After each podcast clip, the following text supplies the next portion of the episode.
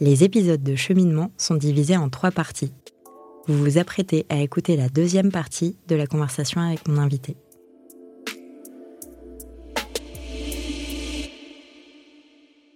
De retour avec euh, Delphine Moulu de Femtech France. Euh, on a parlé des freins au développement de la Femtech euh, en France et aussi un petit peu dans le monde. Et là, je voudrais rentrer dans le vif du sujet et parler avec toi de en quoi ton projet aide les femmes à régler les problèmes qu'on a au niveau de la santé des femmes, c'est-à-dire qu'il y a, on est, j'ai l'impression, au début de quelque chose de grand il y a de plus en plus de femmes qui créent des projets qui répondent à des problèmes qu'elles ont elles-mêmes expérimentés. Et la Femtech n'échappe pas à ça. Alors, euh, vous, avec Femtech France, vous avez, une promo vous avez la Femtech School avec une promotion de 10 candidates alors oui, 8. 8, on en accompagne 8. Donc effectivement, Femtech France, le premier, la première action qu'on a fait, c'est une formation pour des entrepreneurs qui innovent dans la santé des femmes mais qui ne viennent pas du milieu médical ce qui est finalement assez fréquent quand on regarde un petit peu le, portrait robot euh, d'un fondateur de Femtech. Déjà, c'est très souvent une fondatrice, vraiment. Et souvent aussi, c'est une femme qui euh, a eu un petit euh, pépin de santé et qui a décidé du coup de quitter son CDI assez confortable pour aider les autres femmes qui, comme elle, ont une pathologie gynéco ou, enfin oui, qui comme elle ont une pathologie gynéco. Et du coup, se prendre le sujet à bras le corps et lancer, lancer leur boîte. Toi aussi, tu prends le sujet à bras le corps. ok, et donc vous avez cette formation. Est-ce que tu peux nous parler un petit peu des candidates de cette année et des problèmes auxquels elles répondent avec leur société? Oui, alors du coup, là, on accompagne huit euh, startups en ce moment. Il y a différents projets et différentes pathologies qui sont adressées. Il y en a plusieurs sur euh, l'endométriose.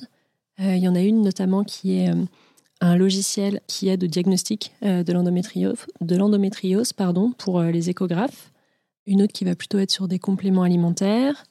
On en a une qui est sur des cicatrices euh, après une césarienne, qui s'appelle Wounded Women, qui développe des, euh, sous-vêtements euh, innovants et assez confortables, parce que ça peut être un vrai problème de se s'habiller après avoir eu une césarienne. Qu'est-ce qu'on a? On en a une sur le syndrome des ovaires polykystiques, qui s'appelle Solence. Ce que eux veulent faire, c'est c'est plus de la thérapie du mode de vie donc euh, vraiment euh, le quotidien. Euh, comment est-ce que dans son alimentation ou dans son sport, on peut changer un petit peu ses habitudes pour réduire ses symptômes du syndrome des ovaires polykystiques. Et ça, couplé à de la médecine un petit peu plus traditionnelle, mais essayer vraiment de créer des parcours de soins pour mmh. accompagner les femmes. oui, parce que c'est des, j'allais préciser pour les auditrices qui ne le savent pas forcément, c'est des maladies pour, lesquelles on n'a pas de solution, on n'a pas de, de remède, on n'a pas de, on connaît aussi très peu les causes et c'est peut-être aussi pour ça qu'on n'arrive pas à les soigner.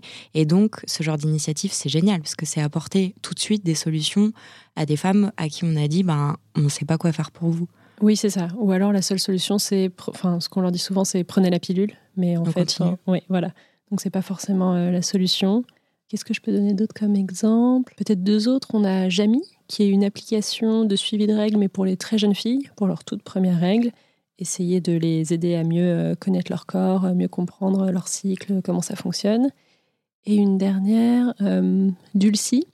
Dulcie, c'est une application euh, pour les femmes en parcours de PMA, notamment avec un accompagnement aussi mental, parce qu'on sait que c'est des, parcours qui sont assez difficiles. Donc voilà un petit peu le, type de projet qu'on accompagne. Bah, félicitations, ça doit être hyper enrichissant, euh, même à titre personnel, pour toi de, de dire que, que, tu les aides. Quel, accompagnement vous leur donnez? Est-ce que c'est du coaching personnalisé, du mentoring euh? Alors c'est une formation, euh, une formation accélérée, 20 heures de cours, tout se fait en ligne, parce qu'on a voulu toucher des femmes qui étaient, enfin des femmes et des hommes, parce que d'ailleurs Solence est cofondé par un homme, donc on a quand même un homme aussi dans cette promo. on a voulu donc toucher des, des entrepreneurs qui n'étaient pas seulement à Paris, mais dans toute la France. Donc une formation accélérée, 20 heures en ligne. Euh, et cette formation repose sur trois piliers, trois sujets principaux. Le premier, ça va être euh, les maladies gynéco. Donc là, c'est une gynécologue euh, partenaire qui est venue animer deux cours pour vraiment expliquer bah, le corps des femmes, comment ça fonctionne, quelles sont les pathologies, gynéco les plus courantes. Ensuite, on a eu une deuxième partie sur le système de soins en France, qui sont les différents acteurs, comment on travaille avec eux, euh, est-ce que je fais de la santé ou du bien-être? Euh, Comment je peux être remboursée par une mutuelle? Donc ça, c'était le, deuxième pilier. Et le troisième, sur bah, justement ce marché des femtech.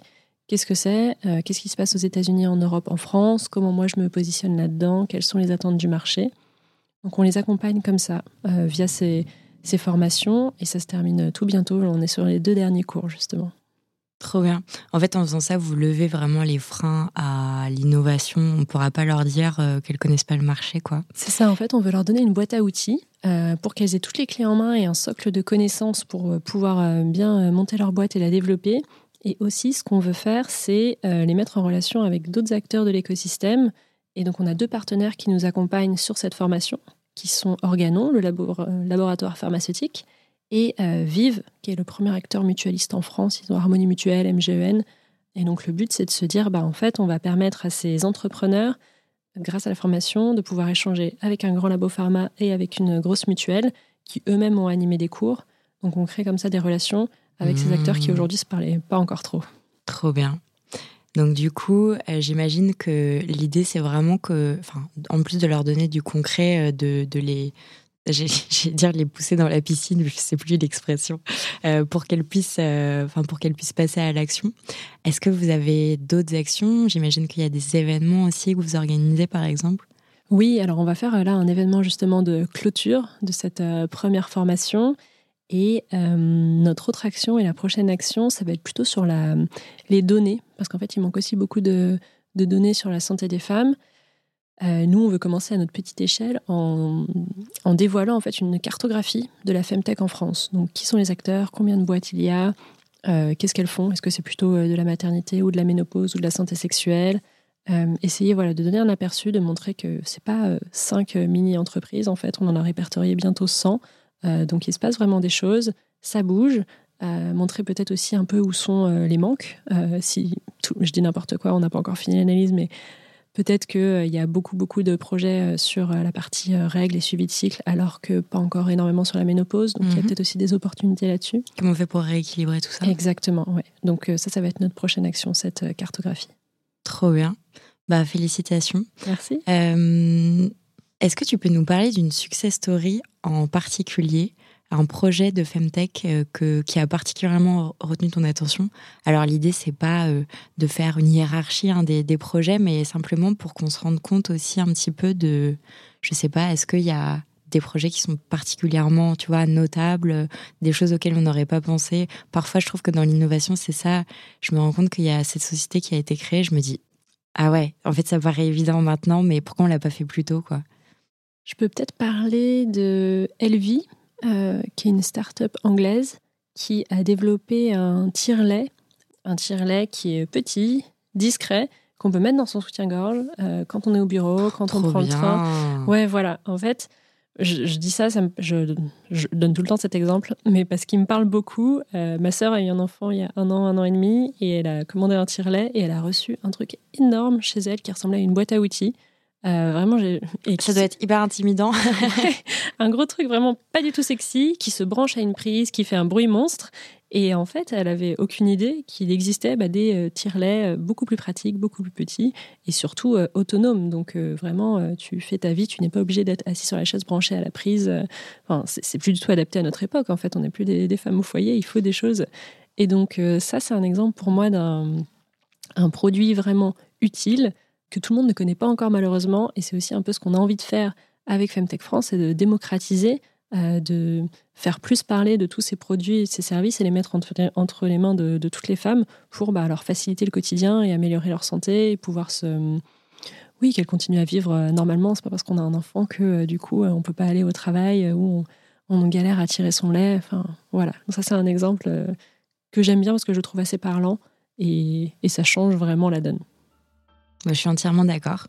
Alors on arrive à la fin de cette deuxième partie.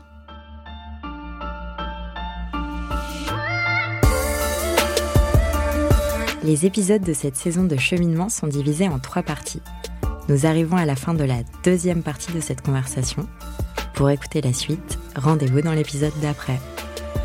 Et dans tous les cas, si ce podcast vous plaît, parlez-en à vos mères, vos amis, vos voisines, vos collègues, vos sœurs sachez que MedCheck Studio, qui produit ce podcast, propose d'autres podcasts qui parlent de santé des femmes. Pour les écouter, rendez-vous sur matchek-studio.com.